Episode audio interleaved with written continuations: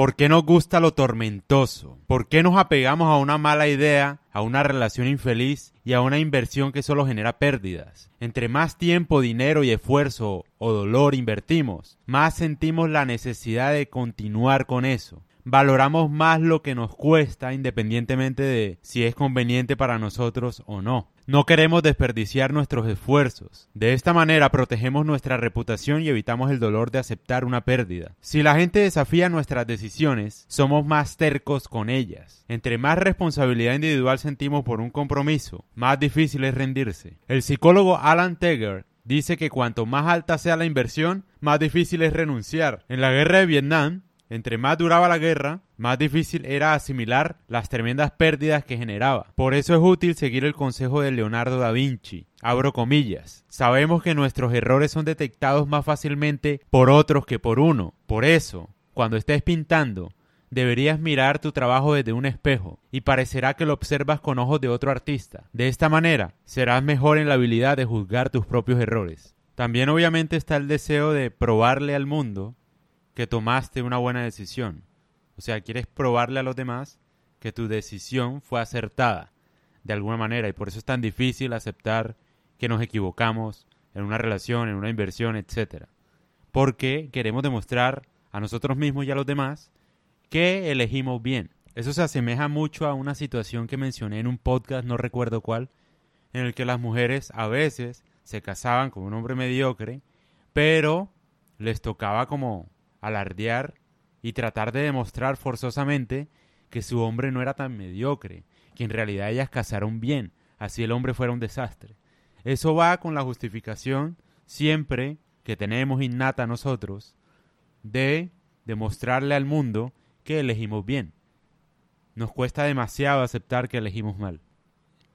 Otra cosa que hay que tener en cuenta, antes de terminar este podcast, es que entre más público sea el compromiso, nosotros tendemos a cumplirlo.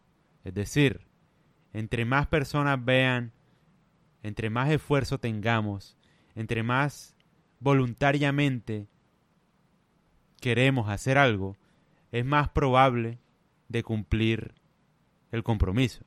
O sea, entre más pública es la decisión, es menos probable que la cambiemos. Por eso es muy importante siempre hacer que alguien por lo menos se comprometa públicamente eh, a la hora de hacer algo, por ejemplo. Entre más público sea mejor, porque de esta manera esa persona no va a tenerla tan fácil para rendirse o para no cumplir con lo que mencionó anteriormente. Obviamente hay excepciones, ¿no? Culturales, me imagino, donde la gente está acostumbrada a hablar por hablar, como los políticos.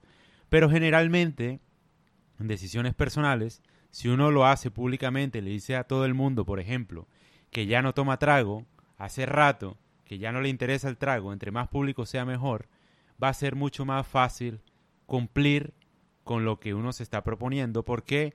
Porque esas personas te van a recordar, oye, ¿cómo te ha ido con, con el trago? Ya no tomas, me dijeron tal. Como que hay una presión social que te obliga a ti a cumplir con lo que estás predicando.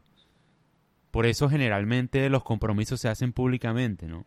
Obviamente hay excepciones, sobre todo cuando el compromiso se puede saltar sin ningún tipo de consecuencia, como los políticos que juran públicamente y en campaña, pero al final no cumplen nada porque obviamente digamos que las consecuencias de no cumplirlo eh, son ventajosas para ellos, de hecho.